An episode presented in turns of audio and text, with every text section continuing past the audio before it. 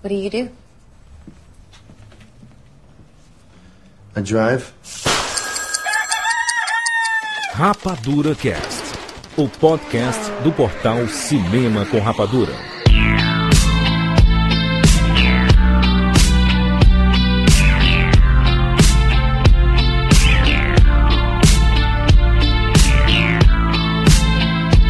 Sejam bem-vindos, seres rapadurianos de todo o Brasil. Está começando mais uma edição do Rapadura Cast. E eu sou o Jurandir Filho. E no programa de hoje nós vamos falar sobre Drive. Estamos aqui com o Maurício Saldanha. I drive. Juliano D'Angelo. I drive through. e eu também, cara. Todo mundo drive. Eu drive, tu drive, ele drive. drivem, nós drivamos, vós driveis e eles dravam. Muito bem, gente. Nós vamos falar aqui sobre o filmaço Drive e sobre o livro. Essa edição tem um apoio importantíssimo da editora Leia. Então, acesse aqui o link que tem nessa postagem Rapadura Cash 273 e saiba mais detalhes sobre o livro que inspirou esse filmaço. O casamento dos dois, livro e filme, nós vamos falar tudo. Se você não assistiu ao filme, ouça esse programa por conta e risco. Se, se você só assistiu ao filme, corre para ler o livro, porque são complementares, gente. Beleza? Se preparem para dirigir, para pilotar em alta velocidade.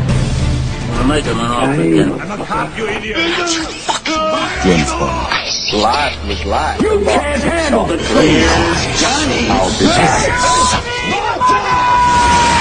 And the Oscar goes to. Rapadura Cast.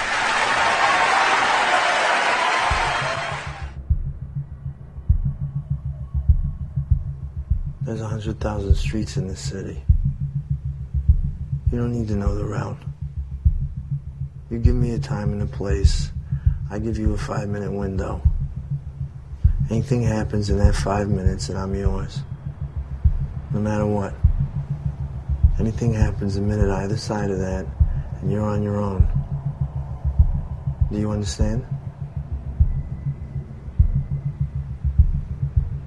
Good. And you won't be able to reach me on this phone again.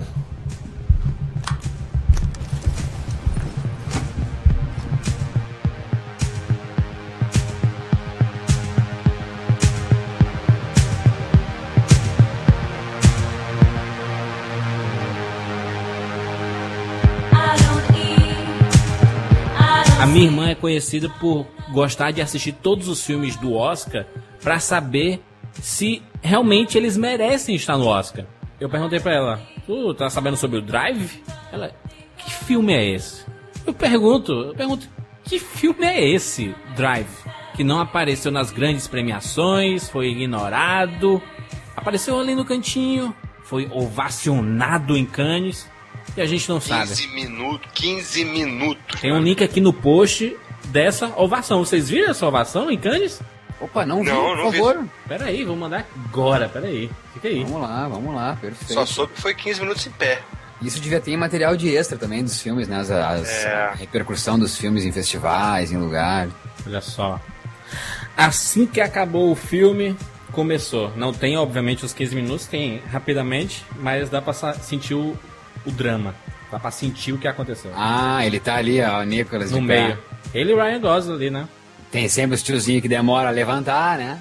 Isso. Tipo assim, não, já vamos sentar. Puta, o pessoal não vai sentar. que legal, obrigado pelo link. Foda. Que legal. Pra, pra você ver, tá aí no post. Veja também. Essa ovação saiu em várias matérias na imprensa, né? De o pessoal é, drive aplaudido por 15 minutos. Então pega esse vídeo aqui e multiplica por 15. Foi o que aconteceu. né? É, e rapidamente, porque em, em muitos blogs também especializados de cinema é, fazem a, a coverage, né, a cobertura do, do- de Cannes. Aham. E muitos blogs saíram que era o filme cool do ano. Os caras falaram maluco, que filme é esse, né? Que, que os norte-americanos tentam fazer e, e talvez não tenha esse estilo. Ficou, ficou um frisson, assim, ó, virou um frisson. Depois, o, o Cannes é sempre em maio, né? Por aí, finalzinho de maio.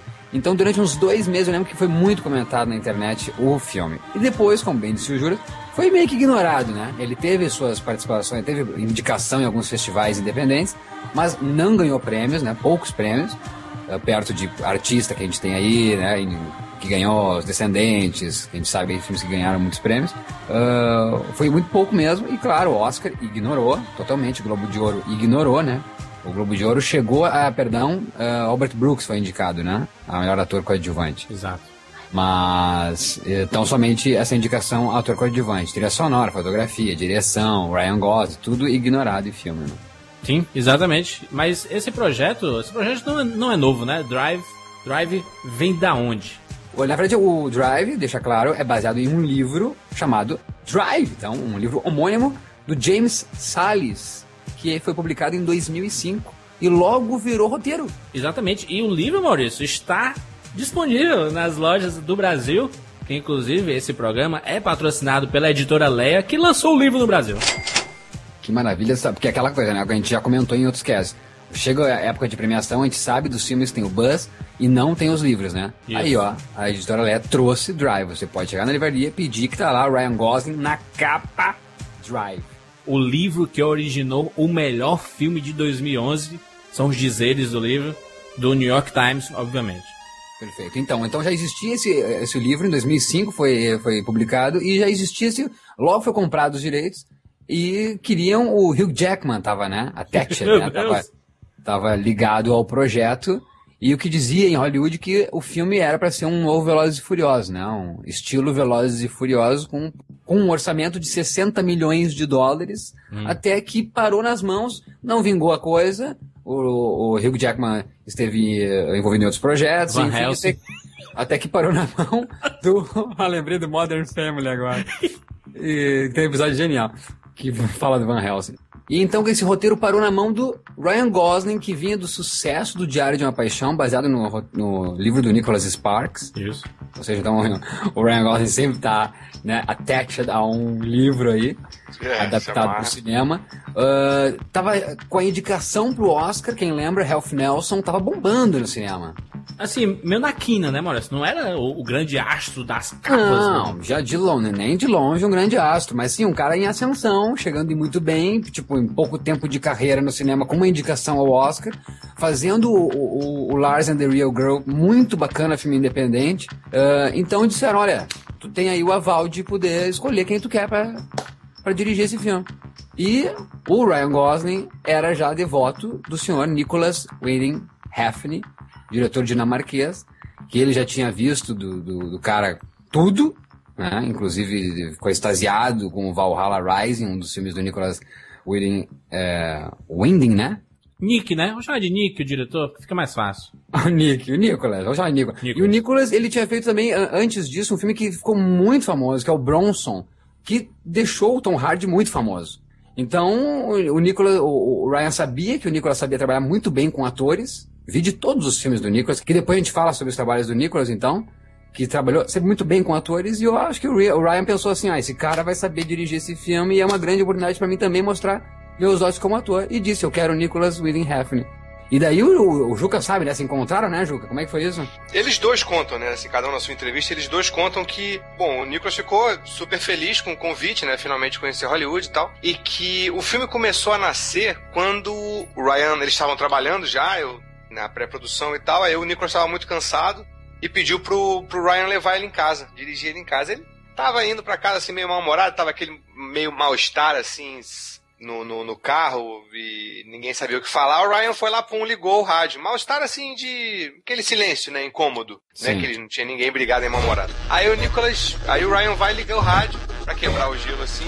Começou, aí começou a tocar uma música chamada I Can't Fight This Feeling Anymore. Eu não posso mais lutar contra esse sentimento de uma banda chamada R.E.O. Speedwagon, o Vagão Veloz. E aí, bicho, eles começaram a cantar e aquela música soltou os dois, sabe? E aí. E o Nicholas começou, aí o Ryan contando que o Nicholas começa a chorar. Começa a cantar uma música alta e cantando e chorando e batendo assim com os braços no, nas pernas. Aí ele falou: Cara, é isso, é isso que tem que ser o filme. É isso, é essa beleza. Sabe, a beleza simples de um cara que dirige pelas ruas e escuta música pop. É essa, essa vai ser. Esse Legal. vai ser o guia mestre do filme, vai ser o espírito e, é, do filme.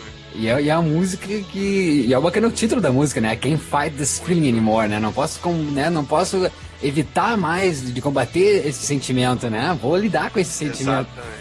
E a música é de uma, de uma melancolia, por que não, né? De, de um, pode ser mesmo de um, de um piloto solitário, vagando pelas ruas, né? Sim. Pois é, e o Ryan diz que se não fosse essa música, ele não sabe o que seria do filme, ele não sabe se o filme seria o que foi, sabe? Esse, essa música realmente pautou o espírito da, do filme, e depois disso, é, o filme meio que se montou. É, assim, os dois é, é, tiveram uma comunhão muito grande, é, os dois falam o tempo inteiro que. O, o Nicolas deixa isso claro, que o filme é um casamento dos dois, é, ele toda a pré-produção, toda a idealização de como seria o espírito do filme é uma construção em conjunta do, do Ryan e do Nicholas e que depois que isso ficou acertado e claro para eles, assim, eu tô sentindo isso. Você tá sentindo isso? Tá entendendo isso? Tô. Então a gente tá na sintonia. Depois que, que legal, isso ficou claro, o filme se fez por si só, né? Eles teve um processo também muito grande de tirar todos os, os diálogos, né? Eles secaram tudo que era diálogo e aí chegaram nos ossos, é que eles chamam de tira toda a pele, tira toda a gordura, chega no osso. O que que tá aqui pra gente mostrar? Ah, é essa a intenção. Então vamos mostrar isso é, sem falar muito. Vamos mostrar nos olhos, vamos mostrar nas sutilezas, vamos brincar com isso, né? De, de, do subliminar o Juca e o Mal leram o livro, né? E eu, eu faço essa pergunta, né? nesse momento de confecção do filme mesmo. Você, se você pegar o livro para ler, ele tem essa cara de Velozes Furiosos como se imaginava antes? Eu, pensando assim, e ver se você pensa igual, Juca, acho que o roteiro que estava andando por Hollywood era muito parecido com o livro, né? Fiel ao livro, começo ao fim. Só que o Ryan deve ter lido e dito, não, isso aqui me tocou o coração, essa questão do piloto solitário, sem nome, vagando pela cidade, não tendo uma relação muito forte com alguém, tendo essa vida de ação falsa no cinema, né, sendo um dublê, e fora dos estúdios tendo uma vida real de ação e não tendo mérito por isso, né? Então, acho que isso que ele achou bonito, assim, do filme. E eu, é. acreditando que ele podia colocar isso adendo aí com a história da Irene, uma história amorosa, não dando muito certo, spoiler free aqui, né, ou não? Por favor, né? Por favor. Esse, esse programa é para quem assistiu Drive, né? Pra gente discutir os meandros da história, que é impossível falar sobre Drive sem falar sobre o que acontece no filme, né? Por mais que Hollywood sempre tenha um envolvimento amoroso nos filmes, mas Pops e, obviamente, Velozes e Furiosos não tem, né? Se a gente for pensar, é muito pouco aquele envolvimento amoroso do Paul Walker com a, a Jordana Brewster eu acho que ele estava muito mais fiel ao livro, por isso que eu tô dizendo. Eu acho que o Nicholas com o Ryan que disseram, vamos, vamos colocar esse envolvimento amoroso com a Irene, porque no livro, deixar claro para quem tá ouvindo aqui, no livro não tem, né, Juca, esse envolvimento amoroso do filme. É, é verdade. É outro tipo de envolvimento, né? Eles são muito amigos. Ele, ele era um grande amigo do, do Standard também, né? Ah, ele, ele era, era amigo do, do marido da, dela, da Irene? Não, acaba virando também como no filme, né? Mas dizendo que é, é, um outro tipo de relação com. Acho que ele comprou é. a história, no, no, no, livro ele compra a história de, deles, né? E passa a ficar do lado deles. Mas aí que tá, eu, eu senti uma coisa no livro, de repente, não sei se é porque eu vi o filme antes, mas eu acho que ele tem uma aura no ar também. A história é sobre o quê? Super pop mesmo, né? Um, um órfão que descobre que sabe dirigir muito bem e pega, se agarra a única coisa que ele tem de diferente, de talentosa e vive isso, não com muito glamour, não com muita ambição, mas com certa emoção, né? Tem acontecem várias coisas, ele vira um, um, um getaway driver, né? um piloto de fuga, também dirige para cinema e vai vivendo a vida se metendo com criminosos. Então, isso é verdade. Mas, como é que ele conta isso, cara? Ele conta de uma forma muito peculiar.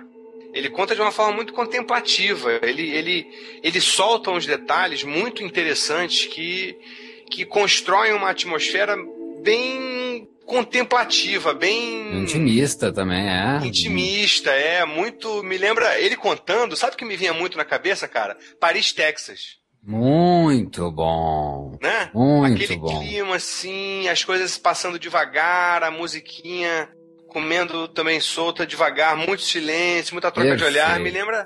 Então, o livro tem isso também, né? E aí eu acho que. Eu tenho para mim, a, a, o meu palpite é que, de repente, por isso que o Ryan ficou. Falou, não, tem que ser o, o Nicholas, que, que foi. Ele já estava buscando né, um, um diretor quando ele viu o Valhalla Rising, que ele falou, cara, tem que ser esse cara. E porque o Valhalla Rising também é um filme é, de um lutador, mas quando você vai ver, esperando os filmes que você conhece de lutador, ele se torna quase insuportável, porque não é isso. Não é coisa, isso. Coisa que talvez muita gente que foi entrar no Drive, e aliás, eu assisti três vezes, uh, e as três vezes pessoas saíram do cinema, acreditavam que pela plot parecia, poderia ser sim um Velozes e Furiosos, né? Um piloto de fuga, um piloto de, uh, que é dublê, e nas horas vagas é um piloto de fuga de criminosos. Então, uau, filme tenso, a grande ação. Tanto que muita gente chegou no Twitter e redes sociais como o Facebook dizendo que o, o Drive é um Tarantino sem ação. Vocês lembram? Eu acho que foi a primeira vez que eu ouvi falar do Drive foi quando uma mulher processou o cinema por ter Isso. exibido o Drive por, por vender no trailer um Velozes Furioso e não ser o Velozes Furioso que ela estava esperando.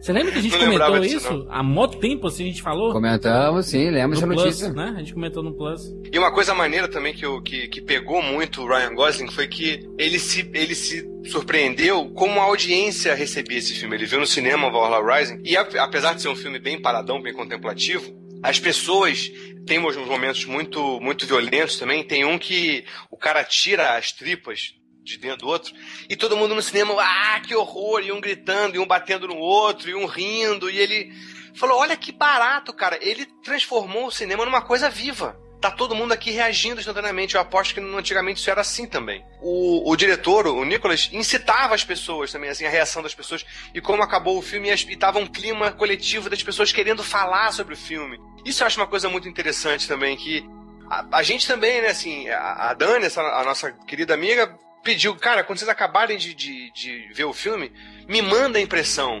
Ela não precisava nem ter pedido, a gente queria também falar, né? É, um, é uma coisa. Quando você é, não tem tudo mastigadinho, quando você tem que montar quebra-cabeças, isso te intriga muito mais, isso puxa muito mais de você, do teu intelecto. Da, da, do teu tesão de ver filme, né? Você e parece, e parece que os envolvidos estão eh, tá chamando o espectador, né, de alguma maneira. E faz de, de ser uma experiência ao vivo mesmo, parece que é um teatro. Parece que o cara tá é, ali ao cara. vivo, olha, é, eu quero a tua reação, então eu tô aqui te chamando, ó, me olha aqui, não fica comendo pipoca, olhando pro lado, vai no banheiro. Não, eu tô aqui, exatamente, cara, ó, participa, exatamente. participa da experiência. Não, e é um filme de camadas, sabe? Assim, você tem, tem cenas que você acha que são cenas de passagem, eu também vi algumas vezes, e depois você vai ver, aí você.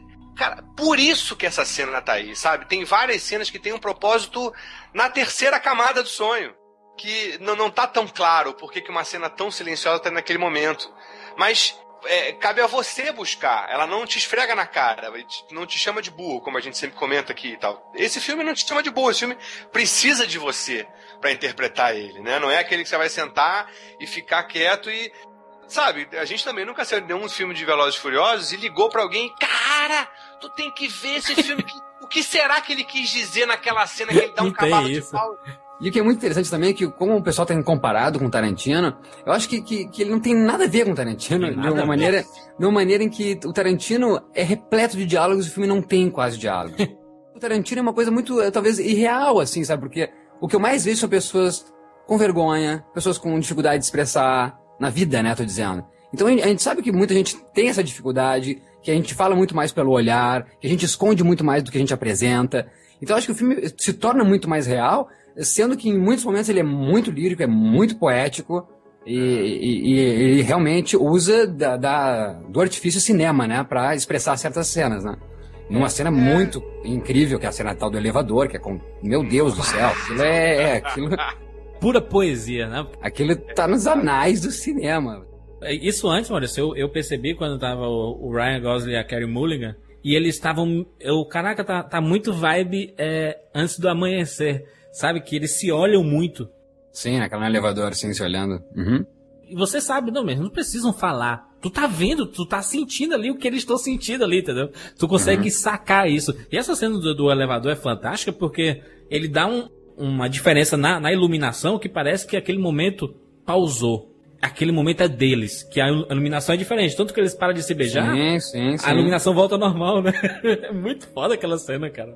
O Tarantino não tem isso nos filmes dele. Acho por isso que no, no cinema, quando o primeiro assassinato ocorre é, da parte do Ryan, que ele pega o pessoal que vai dar um tiro na cabeça da, da Blanche, daí ele pega a, arma e, e, dá um tiro no cara e aquele sangue, aliás, antes disso ele pega a parte da uh, da cortina e mata o cara na, na garganta, joga uhum. o cara aquele pau na garganta, aquele ferro, solta aquele sangue na cara dele e ele vira pra cara do, do, do espectador, né, aqui pra nós completamente ensanguentado. Foda. Uma menina lá atrás do cinema.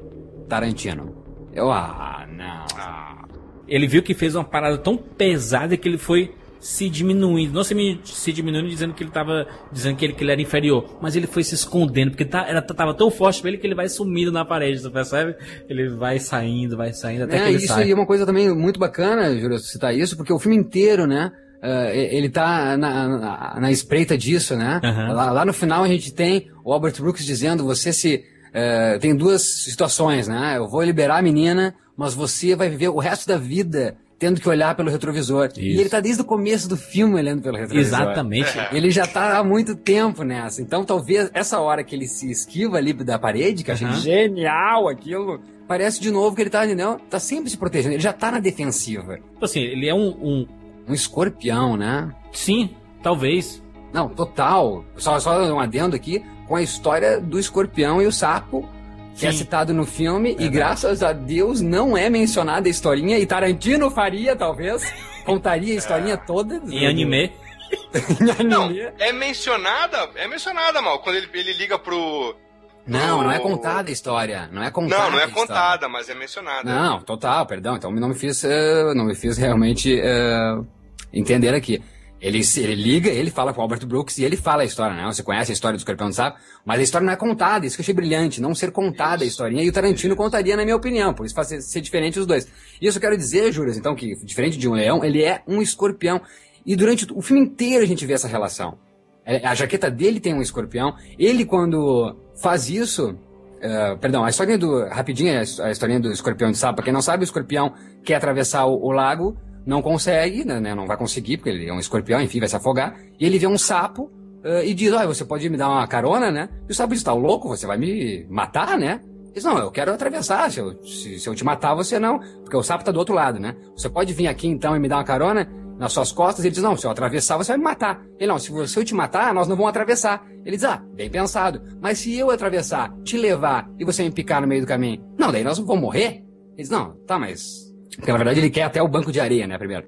Ah, e se até o banco de areia onde você dá pé, você me picar? Ele diz, não, eu quero atravessar o riacho. Ele, ah, então tá. Daí ele atravessa, vem para pro lado do, do escorpião, o escorpião sobe na garupa dele e eles vão. Durante o trajeto, nem chegou no banco de areia ainda, quiçá, lá do outro lado do rio onde ele queria, o sapo leva uma picada e ele diz, pô, você prometeu, idiota, agora nós dois vamos morrer. E eles dois se afogando, antes de afogar os dois, o escorpião diz, desculpa, é a minha natureza. Então, o que é interessante disso é que, durante o filme inteiro, eu sinto o Ryan como esse escorpião do conto. Não querendo se envolver, mas tendo que, né? é, é, tipo, ele não quer, a gente vê que ele evita um pouco se, se relacionar com a Irene, Sim. mas ao mesmo tempo que ele vai até o, o, ah, o carro dela quando tá estragado, o carro dela no mercado.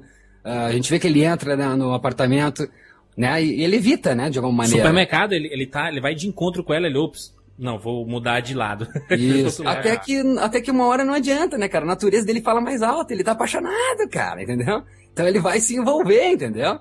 E os dois vão naufragar. Só pra complementar essa cena que tu falou aí, que eu acho, acho que é uma das cenas mais fortes do filme, mais e mais é, bem dirigidas, porque você vê que ele tá, na, ele tá mostrando o rosto ensanguentado pra iluminação e ele percebe meio assim, tipo, alguém que tem um algo é, muito violento e feroz dentro dele e demonstra isso e depois Quer ele, esconder, ele depois ele quer esconder. Aí ele vem pra, pra iluminação escura e já fica escuro e ele vai se escondendo, vai saindo. Aí Mas o legal é que o ato dele esconder a cara dele não esconde a cena que tá o sangue da cabeça Exato. da Blanche na parede. Exatamente. Não tem como esconder de novo a natureza, então, né? Mesmo que ele esconda a cara dele. Só queremos fazer só mais um adendinho que eu achei muito bacana e pode ser forçado, vocês me corrijam, mas eu achei que quando ele pega a Irene e o Benício, ah, quando ela, né? Ela e o Benício vão até a, a garagem lá do Shannon, que é o Brian Cranston, e ele então dá uma carona pra elas, para os dois, perdão. Aham. Eles passeiam daí de carro e vão para um lago, brincam com as garras de um escorpião na beira do É. lago. O Verdade. Benício tá como um sapinho, porque ele fica a cocadinha, né? Assim, no- como um sapinho. A próxima cena disso é o Ryan Gosling levando o Benício no colo. E eu penso, será que é tão poético assim esse filho da puta, cara? Que ele fez o conto inverso de um escorpião levando o sapo, cara. Isso, isso, isso mostra o quanto ele luta contra a natureza dele, né? Eu, eu acho que talvez a atuação do Ryan Gosling não tenha sido tão convincente para as premiações por causa disso, porque ele demonstra. Ele, ele parece um robô.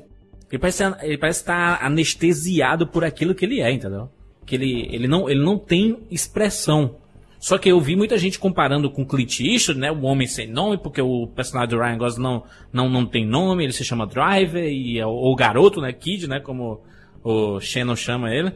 É, não, é, é, é, é que robô, desculpa te atrapalhar, só, só pra, uhum. pra ajudar aqui, na verdade, na construção do pensamento, é que robô, pra mim, é muito igual a, tipo, a não expressão. E ele tem muita expressão. Tem, tem, tem. eu acho que ele segura. Ele, ele, ele, ele tem, um, ele tem um sentimento reprimido, assim. Você percebe que ele tem. Que, que ele, quer, ele quer se soltar, mas ele tá segurando.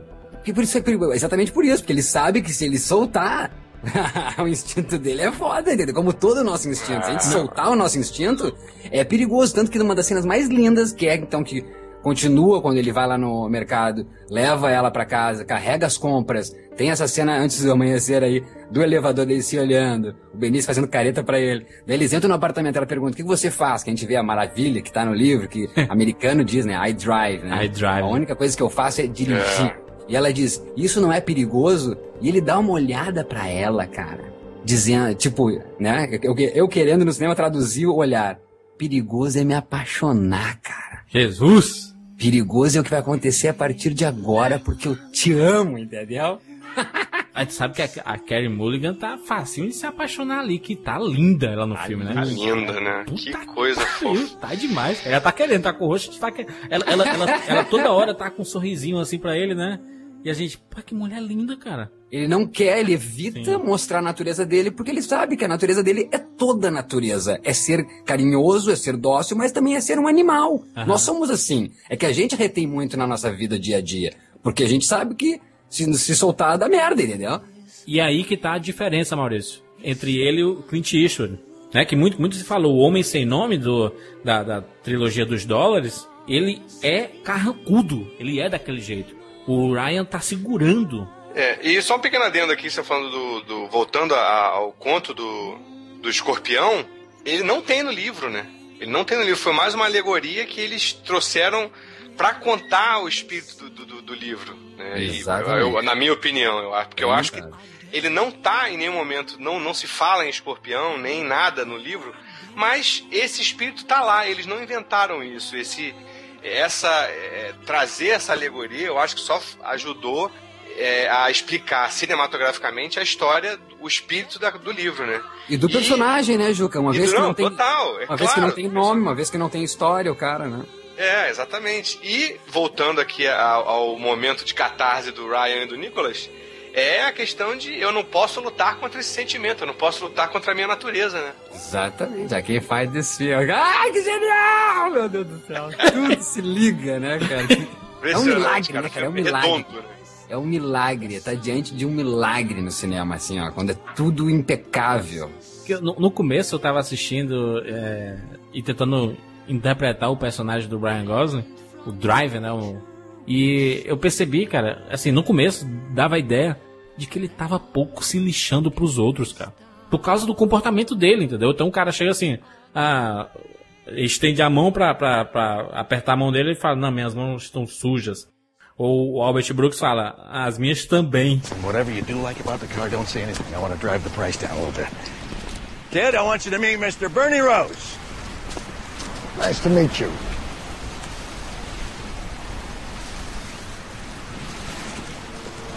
My hands are a little dirty. So am I. E aí tu, tu define o personagem já. Tu já tu definiu sabe, o Albert Brooks de cara, entendeu? E o, e o Ryan, né? E o Ryan, sim. Olha, não quero de novo, né? Não tipo, quero não, me misturar. Não quero me envolver, cara. tipo, não pede, cara. Cara, uma cena. Uma cena incrível, incrível. Aí que tá, a gente não precisa de diálogo, seu Tarantino! Pois é, cara. Eu, eu fiquei muito feliz, assim, de conseguir entender o personagem, pelo menos fazer a minha interpretação muito rápido, porque eu tive anos de treinamento, porque eu tenho um irmão que é exatamente assim, que ele não fala nada, ele é completamente calado. Só que eu demorei muitos anos para entender que não é que ele é alheio, ele não é um, ele não, é, não tem autismo, ele não é um Rain Man da vida.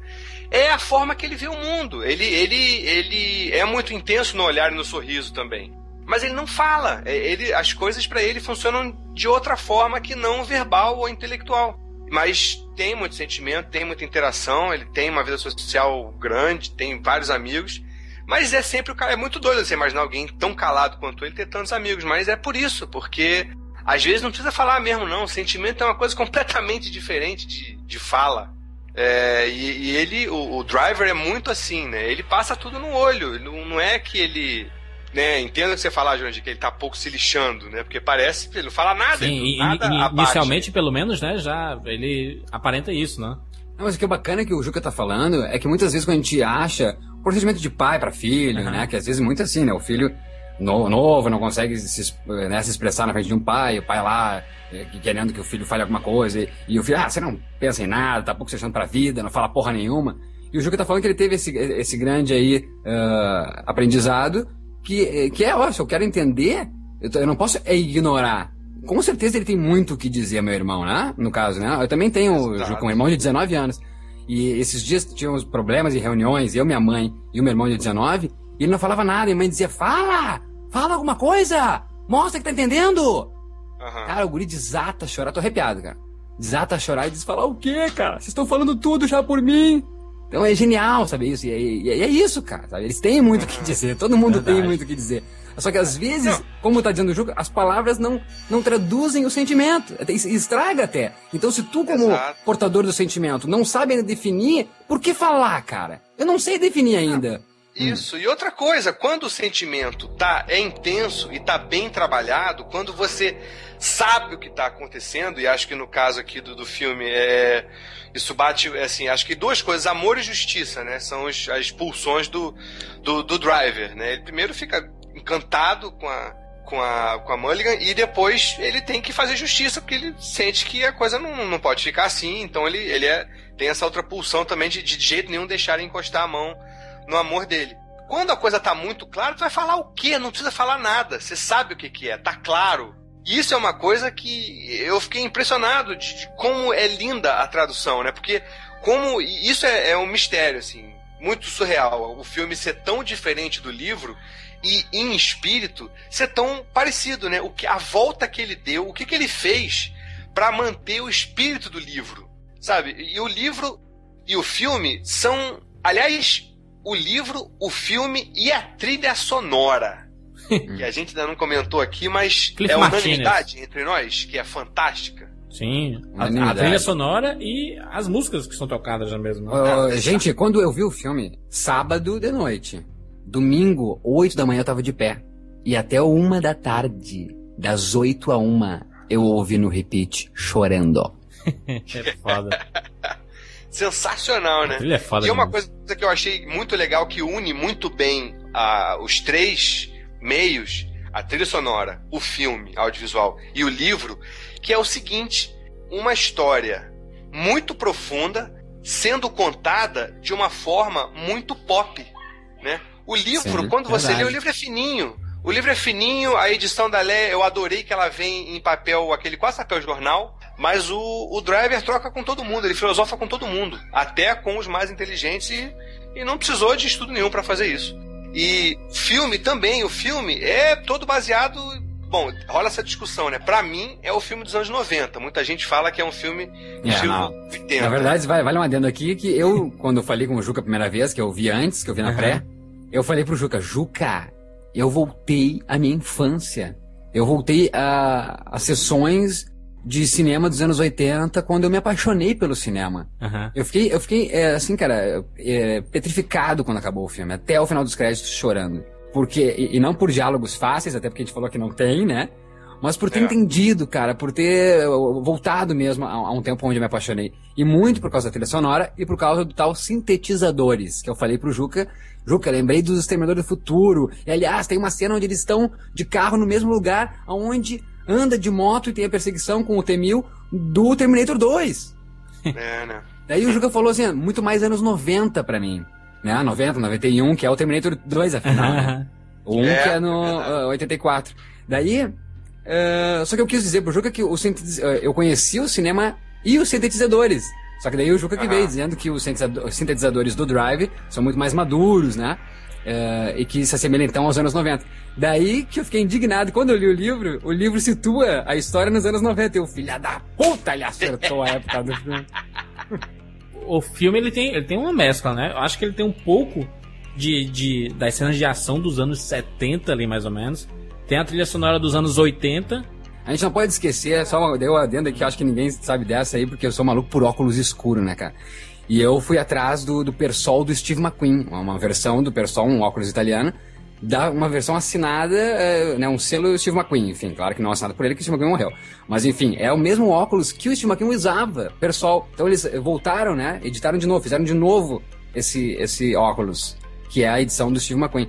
E quem é que usa toda hora? Ryan Gosling. Ele não para de usar eh, nas fotos aí, em premieres tudo, esse óculos Steve McQueen.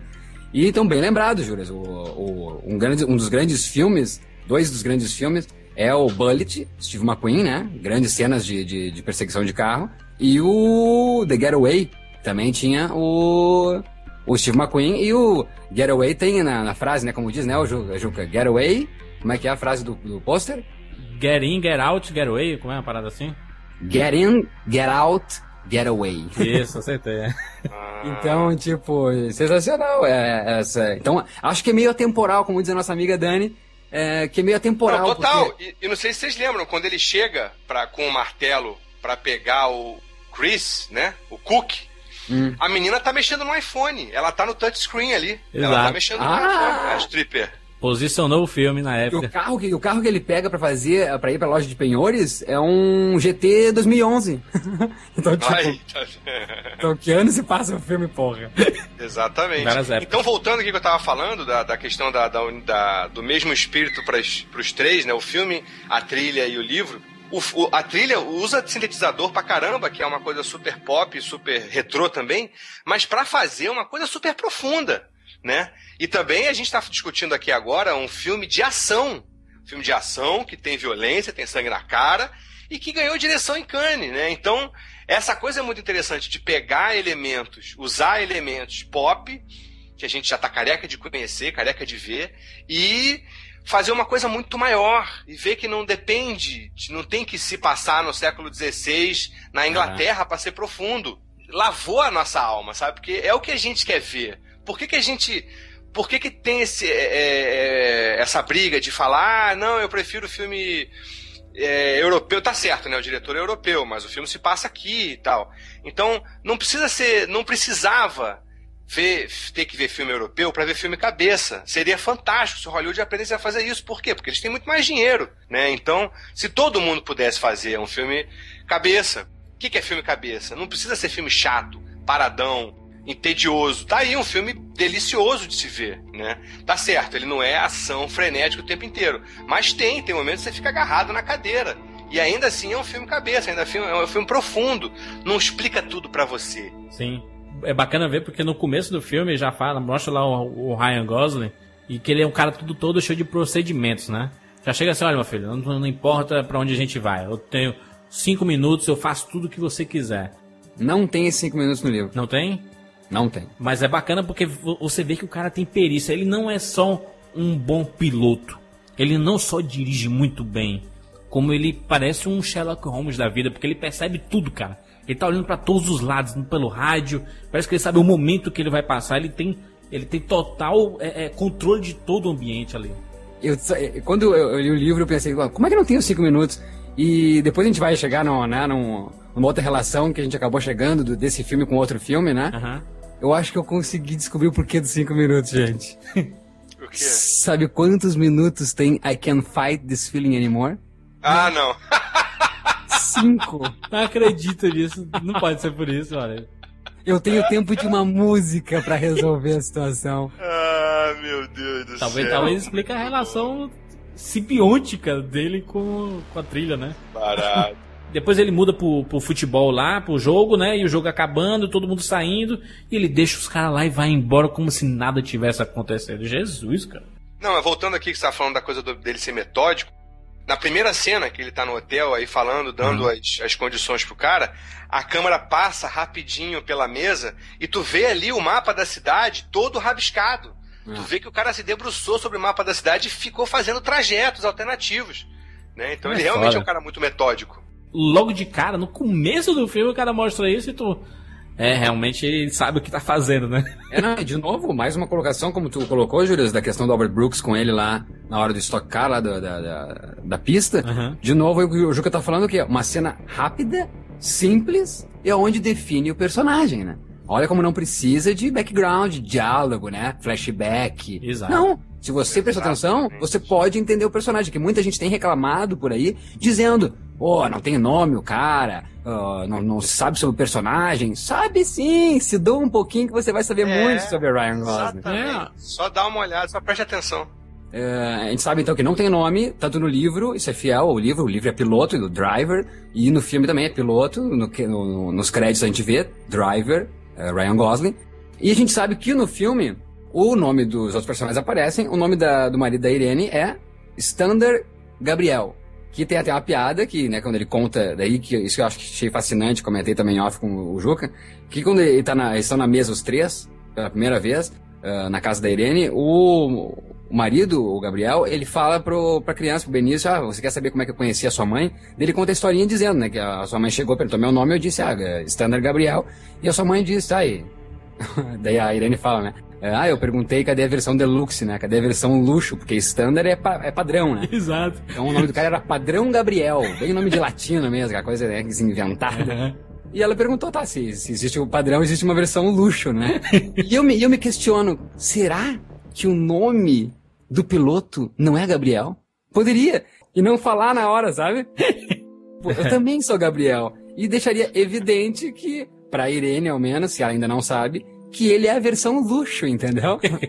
Assim, depois, depois de, da- daquele começo fantástico e que a gente entende um pouco do personagem, e logo em seguida tem toda a construção da trama, eu, eu tava procurando, não, esse personagem tem que fazer alguma coisa, cara. Tem, tem que mostrar que ele não pode ser essa mosca morta, entre aspas, sabe? Esse, esse estilo travado dele, da pessoa cumprimentar e ele não responder, sabe? Até que mais ou menos assim, 40 minutos do filme, o cara fala assim, ele tá num, num bar, comendo alguma coisa, e ele chega um cara, ah, você é o, o piloto, né, daquele assalto.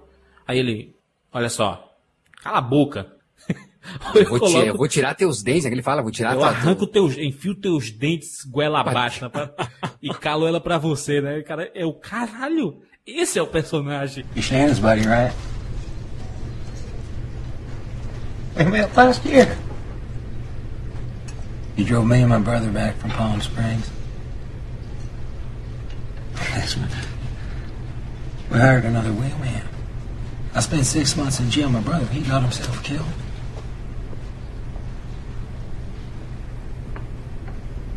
I got this sweet job coming up. How about this? Shut your mouth. Or I'll kick your teeth down your throat and I'll shut it for you. Não, e na maior classe ele falou, não, vou, aqui- vou propor uma coisa aqui, que tal isso? É, né? cala a boca. Que tal Ou- você calar a boca? E a olhada, cara, é encarada, e a gente não vê a cara. Isso que é genial. Direção, palma. Tinha que ganhar a direção, né, cara? Como é que foi ignorado em outros prêmios? Mas enfim, a direção de ficar só, cara, a decisão, porque direção é decisão. A decisão, cara, de colocar só na cara do Ryan Gosling, cara. Foda, foda. E ficar só encarando o cara, e a gente sabe todo o trajeto do outro cara pelo olhar do piloto, cara. Antes daquilo, o marido da, da Irene tinha sido libertado, já estava em casa dizendo que amava, que sobreviveu na prisão por causa dela e ela feliz lá e tudo mais. Aí eu pensei, pô, será que ele se comportou desse jeito? Porque ele não tinha se comportado assim antes. Será que ele se comportou desse jeito por, por causa da Irene, cara? Será que foi porque ele percebeu que perdeu a, a mulher? O cara ah, voltou? eu acho que foi, eu acho que foi. Tá, ele tava muito puto, né? Ali de falar- começa o instinto, é, ali começa o instinto Aham. sair fora, é. Exatamente. E voltando aqui, mal, você- da coisa da direção que você falou agora, como isso é, esses detalhes, né, Diego? Também, eu não sei se eu, nem- eu acho que eu nem tinha parado pra pensar nessa cena que realmente é ser perfeito ficar só no olhar dele, que você, que protagonista é ele, tinha que ver a intensidade do olhar dele. E o Ryan respondendo, né? O Ryan também é um puta de um carro, né? Que o, o Nicolas vai lá, acelera e o cara responde, cara. O cara dá conta do recado. Né? Outra cena que eu fiquei puto de você ter conseguido sacar na hora que eu não saquei, e, e acho que muita gente não sacou, e que eu achei genial, Hum. quando eu revi o filme, Mauri, jura, vê se tu reparou isso. Quando eu revi o filme, a hora que ele tá chegando de carro na garagem, e aí cruza com os dois caras que enfiaram a porrada no standard, um deles até o Cook, né? Que E depois o cara dá pega. um atira assim pra ele, atira pra ele. Isso. dá- Isso. faz um- isso. Quando passa, quando ele passa do cara, ele, ele, ele trava o olho no cara, e nos caras e continua olhando o tempo inteiro. Bicho, ele estaciona entre um carro e uma viga sem olhar pra vaga. sem tirar o olho dos caras. E o estaciona na maior tranquilidade. Olha essa sutileza. Quem repara, pronto, tá ali dizendo como o cara dirige, como o cara é um só com a máquina. Mas não tem que falar pra alguém, eu dirijo, eu sou um só com a máquina. Pronto. E mais, Juca, como ele é metódico de novo, como ele é silencioso, Fato total. Ninja. como é, ninja é vulgar. Mas como o cara é silencioso. Isso é genial, o silêncio, cara, da cena, o movimento da câmera. Três cenas me atentaram quando eu vi a primeira vez no cinema. Essa, a cena do elevador e a cena final, que tu chegou a ver de novo, o que eu te falei, Juca, que tá o Albert Brooks e ele de perfil, que parece uma pintura atrás, na Cara, profundi- profundidade de campo. vi, bicho, que coisa linda ali. Tem luz, tem enquadramento, tem. Puta merda, que momento. Eu posso falar a, a melhor cena, a minha melhor cena? Manda aí. E, e fiquei como eu não ficava há anos em, em relação à atenção. A, o assalto na loja de penhores. Olha, é, há anos deixa no driver. Deixa a atenção, deixa a gente sentir a atenção dele de esperar. Deixa no tempo do. no, no tic-tac do relógio. Cara, que puta que pariu, cara. Eu, eu suei nessa cena.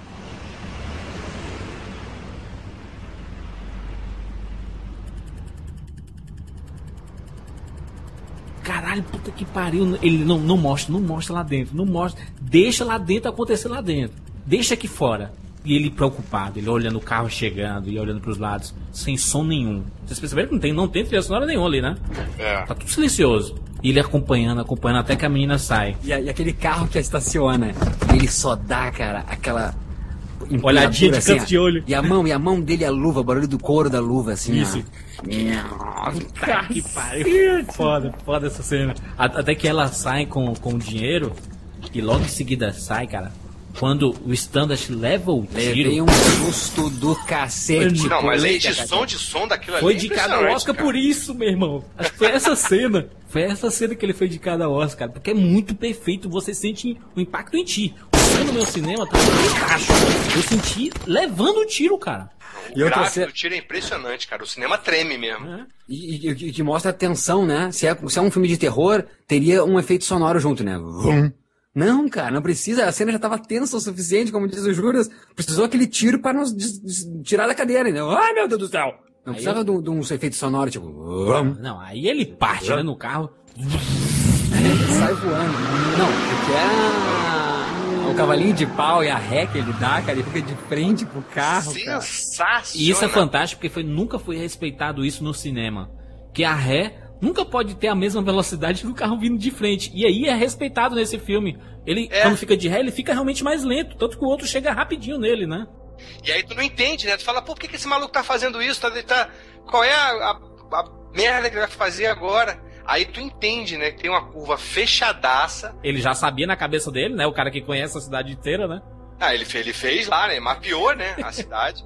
Então ele sabia que ali ele ia conseguir fazer uma manobra estando de ré muito mais ousada e que, ia, e o que o cara provavelmente não conseguiria fazer, né? Puta que pariu. Não, e cena outra, é a- com, com essa ré, ele, ele, ele tira a atenção do cara pra estrada, o cara fica só, tipo, o que esse cara tá fazendo? Isso, olhando pra frente. E, e fica só olhando pro carro dele, Isso, exato. aonde ele consegue sair, então, voltar à retomada, e o cara se perde na curva, entendeu? Ah, que fantástico. É, essa é cena pra aplaudir. Genial. Aplauso. Não, e, a- e aí, e cenas então? A cena quando ele tá com a Blanche no, no carro, no, na- no hotel, no motelzinho de beira de estrada, e ele bota aquela luva e ele diz: Vamos combinar o seguinte. Cada palavra que sair da tua boca agora vai ser verdade. Senão eu vou te machucar. Não, ele, ele fica com a mão fechada apontando pra ela e depois fecha. Aponta fecha. Ameaça do cara machucar. e ele dá uma, uma, uma lenhada, uma patada nela bonita, né? E ao mesmo tempo, cara, que dócil, cara, naquelas cenas como, por exemplo, na casa dela, da Irene, com aquele olhar. Isso é incrível no personagem. Como é que se transforma o Ryan Gosling? Sim. Como é que foi ignorado este homem em premiação, cara? É, cara. Sorrisinho de canto de boca que ele dá, né? Ah, Três cenas. Ele ensanguentado. Isso não ser palhaçada no cinema, cara. Isso não ser palhaçada é obra de direção e atuação em conjunto, cara. Não ser palhaçada. A cena ah, dele quebrando uma cabeça depois de dar um beijo numa mulher, cara. Isso foi E- fantástico. Ele pisou não mesmo, ser né, cara? palhaçada, ele tremendo com um martelo na mão. Puta que pariu, Puta foda. que pariu, velho. E o suor pingando da cara dele, né? Puta, aquela cena Ele, é ele, tá- ele fantástica. tava, tava nervoso, né? Ele tá- parecia que tinha um dragão dentro dele ali. O escorpião querendo fugir. E, e- e é genial, cara. E o Ron Perlman dizendo. E de novo, outra, outra característica, característica de novo do, do, do não querer, né, cara? Não querer lidar com o instinto, né? Fugir do instinto, né? E ele com o Ron Perlman nessa cena do, do martelo, no telefone, e ele dizendo: Tá, vou dar. Eu quero te encontrar. E o cara, tá, tu vai fazer o quê? Não, eu vou dar o dinheiro pra ti. Ele, você nunca fez isso antes, né? Tipo, achar- achando ele amador pra cacete, né, cara? Mas não, o cara só quer sair fora, cara. Porque ele sabe que senão ele vai, né? É. O instinto dele fala, mas ela vai matar todo mundo, vai ser preso. Eu quero sair fora disso, eu não quero lidar com o meu instinto. Ele é pesado, ele é sem controle, ele é instinto. Nunca sabe, nunca sabe o que vai ser o instinto. Essa, essa, essa, cena do quarto é muito violenta, né, cara? É uma, uma violência na cara, né? Na cara mesmo, assim. Não, não por causa do headshot, né, que foi na cabeça. Não, a Mas- sacada dele, a sacada dele no motel, cara, de ver o- a, a sombra e, e- e jogar a cama pra cima, cara, o colchão. Puta que pariu, cara. Não, cara, fantástico, cara, né? E falando em cena, tu, tu viu, mal, ele explicando a cena da, da- do elevador, que lindo, né? A repórter perguntou pra ele como é que foi aquela cena, o que, que aconteceu. Aquela cena não tem no livro, né? A cena do elevador não existe no livro. E como é que eles conceberam, e que foi uma das cenas mais lindas do filme. E ele falando que é o momento de despedida dele, que eles. é, é, quando ele se toca que o cara tá ali pra, por causa dele, né? Que o cara tá ali pra pegá-lo, ele fala, cara, vou ter que quebrar a cara desse maluco aqui e vou me apresentar. Ele, ele fala que é o momento do lobisomem mostrar que é lobisomem, Verdade. né? Pra, Ótimo, pra mocinha. E Bela- aí, bela analogia. quando ele vê que não vai ter jeito, ele dá um beijo de despedida, porque ele fala, eu amo essa mulher, E ela agora vai conhecer a minha parte animal, provavelmente vai ser nosso último contato, então. Então eu vou dar um beijo nessa mulher aqui antes de matar esse cara. Um baita beijo, né? Porra, que beijo lindo, né? Assim de. Olha, é, eu não sei se eu vou sobreviver daqui, mas eu preciso te beijar, né? Mas você até tinha comentado isso também, de que. Que, que, que, que doçura na violência, né? Como é que pode em dois momentos ser lindo, cara? Tu ficar extasiado, aquela ilumina... a iluminação muda, o cara me beija a mulher e de repente ele quebra a cabeça do cara! Isso é mostrado! Como assim, cara? Cada porra, cada pisada dele é tipo, você não vai estragar! Ou, ou tipo, que merda que você estragou esse meu beijo, eu queria beijar e continuar! Filha da puta, filha da... É a raiva dele, entendeu? Saindo assim, tipo, por que vocês estragaram o meu momento? É. E, e ela ficando no estacionamento e ele com cara assim de. Acabou, né? E aquela porta do elevador fechando. Fechando. Ah, Cara, cara, é uma cena, uma cena fantástica. separando os dois. Né? É, é- é de uma poesia, cara. Essa, a, a cena do martelo é, é brilhante porque ele pega a bala. Eu falo, vai, macho, ba- bate, bate aí, eu quero ver essa parada. bate essa bala na cabeça desse filho da. Não, quando ele pega a, a bala da criança, cara, é, a- aquela altura, o filme já te ganhou. O Ryan Gosling já te ganhou. Já. E tu já sabe que ele é foda. E quando ele pergunta da bala, tu sabe que ele vai fazer alguma coisa com aquela bala. Não, sabe, sabe onde é que ele me ganhou? Agora que você falou isso, eu me toquei agora. Sabe quando é que ele me ganhou? Quando ele encontra o Stander Gabriel todo quebrado, que, que o Stander Gabriel fala: Ah, não, puta merda, me ferrei. Que ele calmamente passa por cima passa do direto. Gabriel, passa direto, vai na criança, conversa com ela primeiro, vê se tá tudo bem. Depois vai ver o cara. Não, peraí, você é homem, você sabe o que. Você é responsável pelo que você fez. Vamos ver como é que tá essa criança, né? Que ele cuida muito bem o tempo inteiro. É linda a relação dos dois, né? Tem muito de tudo, hein? E, e- e o paralelo de novo com a história do escorpião e do sapo, né? Que, se, que essa história do. Eu acho que ele, ele foi profundo na história do conto do, do, do escorpião e do sapo, né? Se é tão simples a história como eu bem contei, a gente vai colocar aqui no- na postagem a historinha uh, completa. Sim. Não foi por cima, eu contei. Realmente, a história é assim, simples e pequena mesmo, curta. Eu acho que ele aprofunda essa história, sabe? De o quanto que o escorpião gostaria de passar esse lago com o sapo, sabe? Uhum. De quanto ele gostaria de atravessar. Só que o instinto dele fala mais alto. Então eu acho que essa relação muito, Juca, tá nesse menino. Eu acho que ele é muito bem o sapo, entendeu? Quando, quando ele pega aquela máscara, né, que ele usa lá pra ficar. Que ele usa como dublê, aquele careca, né? Aquele careca. Quando, quando ele chega no, no bar do Nino, lá, no, na pizzaria do Nino. Outra cena linda, aquela não, música. Eu, eu, eu, eu pensei, sabe o que, Maurício? Ele vai entrar e ele vai falar assim, say hello to my little friend, sabe? Vai me atrapalhar tudo, cara. E não, ele espera. Não, é engraçado isso, que ele olha e tipo assim, ó. E ele. e, e, parece que ele olha, o- o- já orquestrando na cabeça dele, né? Tipo, esses caras rindo aí e tudo. Exato. Eu vou acabar com todos eles, cara. Daqui a pouquinho, cara. E ele espera, pacientemente. Só drive. Tudo que ele faz é drive. Tu viu? Como. Imagina quanto tempo eu, você, ou qualquer um, iria ficar planejando pra fazer aquele malabarismo de dar a primeira porrada, deixar o cara. Dar um totozinho pra deixar ele na beira da estrada. Depois faz a volta, se posiciona e dá-lhe uma porrada pra o cara cair e não você. Foda, foda. Tem, tem, tem uma hora que o Robert Brooks vai, vai lá matar o Shannon, né? E ele vai só com a, a navalha. Ele corta o braço do Shannon e faz. "Não, shh, Acabou, acabou, já morreu, já morreu. acabou."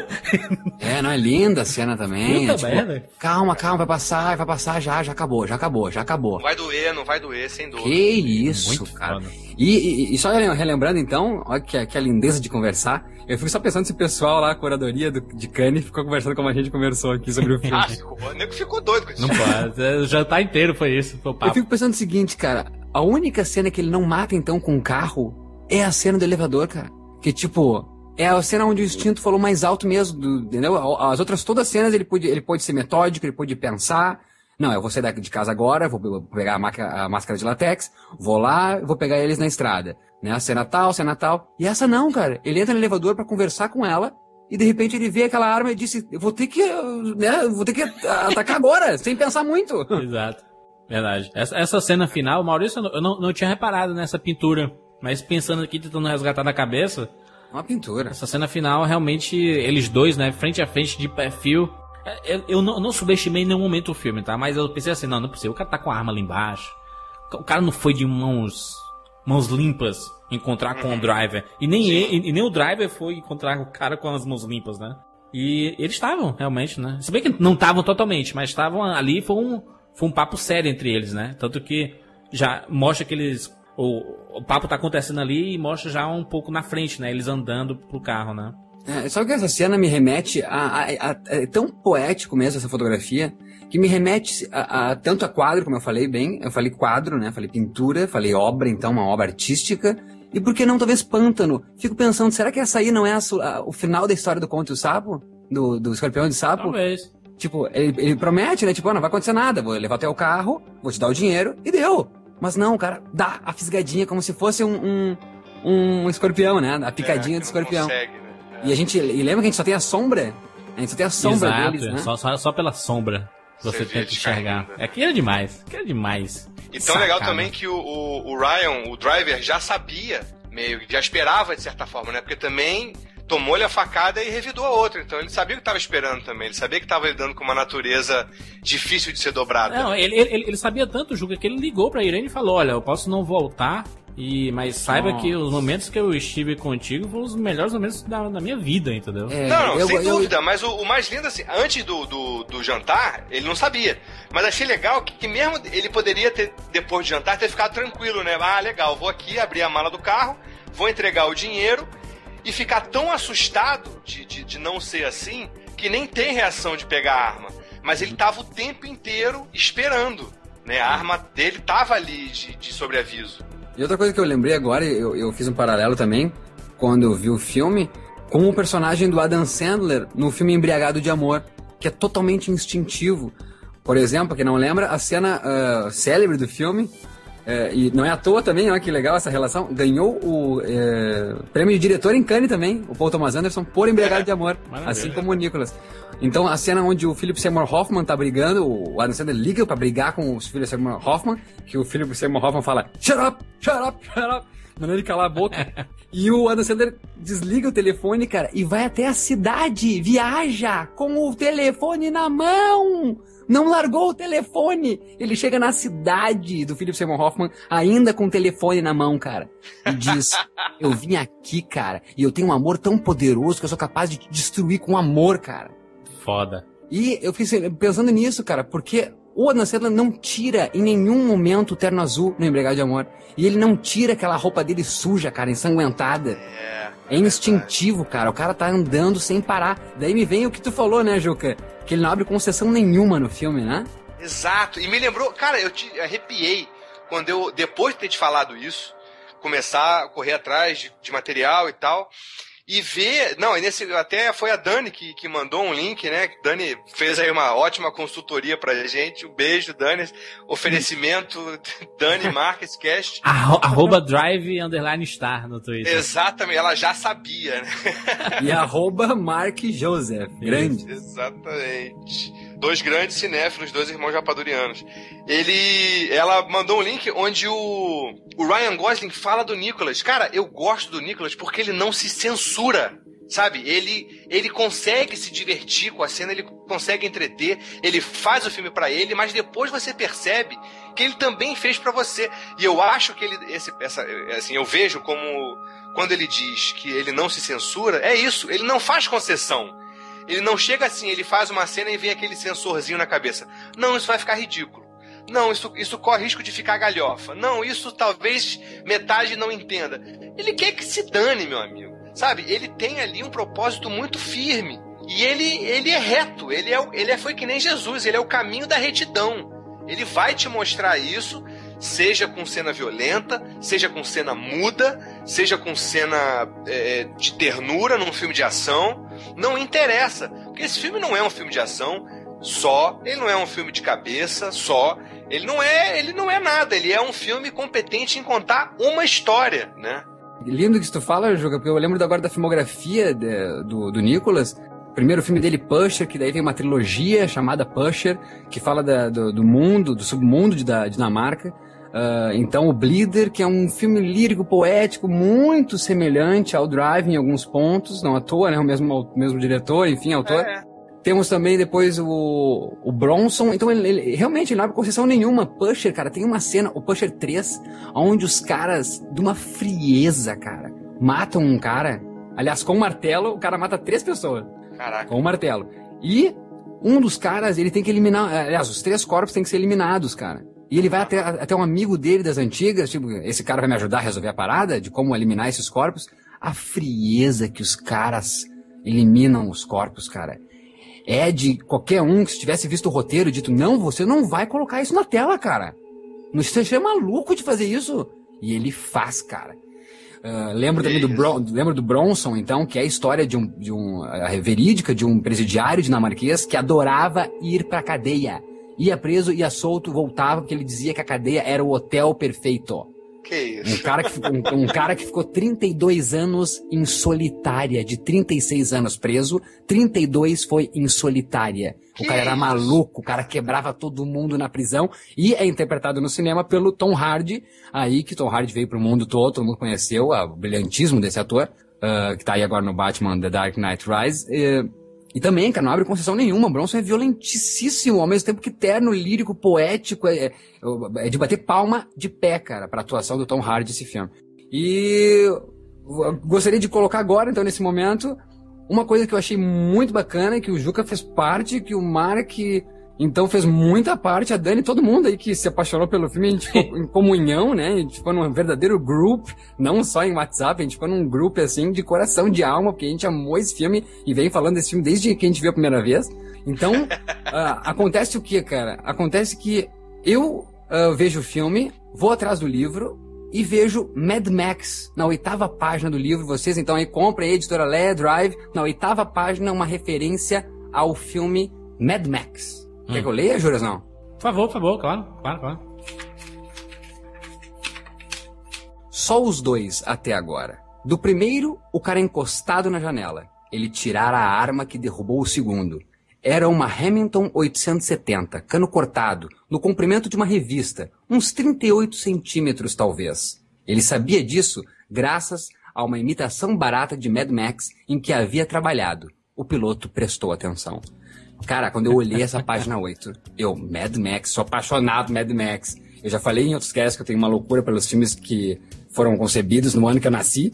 E eu sempre fui maluco, Mel Gibson, né? Sou Mel Gibson logo depois ali, Máquina Mortífera, então sou fascinado pelo Mel Gibson por essa fase. Daí pensei, não, vou ver os. Eu já tinha visto Bleeder, do. o segundo filme do Nicholas. Voltei a ver os filmes e eu olho um pôster do Mad Max no filme. Eu, hã? Olho o Pusher, o primeiro filme do Nicholas. Vejo um pôster do Mad Max. Eu, hã? Como assim? Fala com o Juca. Fala de tudo isso. Cara, a relação é maluca, cara, porque o livro foi escrito em 2005, o filme, é, o, o, o Pusher é de 96, Bleeder de 99. Imagina que loucura, fiquei pensando, né? Eu falei pro Juca, que, que loucura quando esse livro chegou na mão do Nicholas e, e, tinha menção a Mad Max, e o Nicholas, porra, o cara botar duas vezes pôster do Mad Max em seus filmes, o cara gosta de Mad Max, né? Então, que maluquice esse, eh, quando esse livro chegou na mão do Nicholas. Será que ele não pensou assim, cara, esse, esse livro é para mim mesmo? Daí o Juca falou, falta encontrar o Mad Max em Drive. Daí que eu fui atrás do Mad Max de novo. E meu Deus do céu! Tem um vídeo aí. Tem um vídeo, tem um vídeo na postagem. postagem. Eu falei com o Mark, então. O Mark também assistiu, cara, e foi maluco o jogo, porque o Mark, na hora, ele mesmo falou: vou assistir agora, Mad Max. Eu não falei Uau, pra ele assistir. Parado, cara. Ele, ele se prontificou a assistir na hora. E ele lá da casa dele em São Paulo, em Porto Alegre, e ele assistindo, mal, põe em tal minuto agora. Botei e eu, meu Deus do céu! cara, tem um momento no filme, 5 minutos e 40 segundos, mas se o cara fala. Um, é, é um, um código, Mad Max, né? De, no Mad Max, no, é, caso, né? é, no Mad Max, um código entre a polícia, né, dizendo Man Force, né, um rádio, né, a conexão com a central, falando com, as, com, com os policiais do Mad Max, Man Force to Gosling One. Como assim? Gosling. Que isso? Gosling. Ryan Gosling. Na, na, mesma e, e seguinte frase, Standard Pursuit. Ou seja, uma perseguição padrão. O cara fala standard. Então, vamos lembrar? No Drive, personagem do marido da Irene, Standard Gabriel. E o cara fala Gosling, o nome do personagem do Drive, uh, quem interpreta o Drive, é o Ryan Gosling? Como assim? Daí eu e o Mark se juntamos para editar um vídeo que vai estar aqui na postagem dessa relação do Mad Max com o, o Drive que ficou então mais no meu coração, e daí talvez por isso aquela minha explosão, quando eu falei com o Juca a primeira vez, dizendo, cara, eu voltei ao cinema, cara, quando eu me apaixonei, e eu assisti Mad Max criança, é de 79, então não era, não tinha nem, eu tava nascendo naquela época, eu assisti Mad Max em casa, com 4, 5 anos, cara, meu pai via, o que, que, tinha medo, tinha medo do Mad Max, cara, era um filme violento para mim. Cresci assistindo Mad Max, eu, que isso, cara? Então, talvez por isso a ligação, entende, Juca? Eu tava vendo um filme que inconsciente, né? Eu uhum. tinha uma relação, eu tava entendendo essa relação, entendeu? Com os anos 80, com o tempo que eu vi Mad Max, entendeu? E esses outros filmes. Achei, adorei o vídeo, mas quando fala Human Being e toca música, eu achei, pô, fez uma sacada genial de vocês. É, não, Mad Mad. Aí o, o, outra coisa também, o Mark chega e diz, mal. E eu bem assim, é a trilha sonora, Mark. Eu acho que a trilha sonora também do Mad Max é muito, uh, remete muito ao Drive. E ele, ah, ainda mais tu olhar tal minuto. E eu fui lá, cara. E o cara fala no filme. E ela, Batush, que é o personagem lá, outro personagem do filme. You are a real human being. E eu, não, não, não, Que isso? Ela fala o nome da música do Drive. Aí não. Não.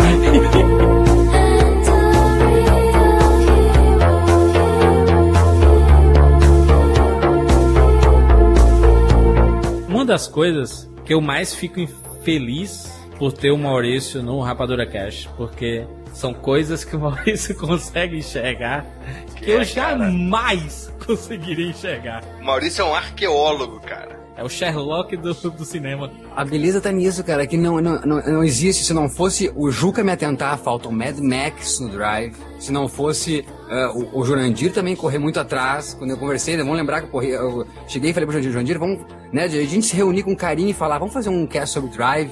Então, é uma comunhão, cara. A Leia, a, a Leia topar fazer a parada também, né? A Leia topar, uh, eu, eu, olhar o livro, de falar com o Jurandir, Jurandir ir atrás, ali a topar, eu falar com o Juca, o Juca ficar maravilhado com o filme, eu dar graças a Deus que o Juca ficou maravilhado, eu sabia, né? Já tinha essa leve, essa leve a criança que o Juca ia amar, o Juca amou. Então, a Dani em São Paulo, o Mark em São Paulo, todo mundo se, se apaixonar pelo filme e se ajudar, cara. Todo mundo ajudou a construção desse cast. Então, não é à toa.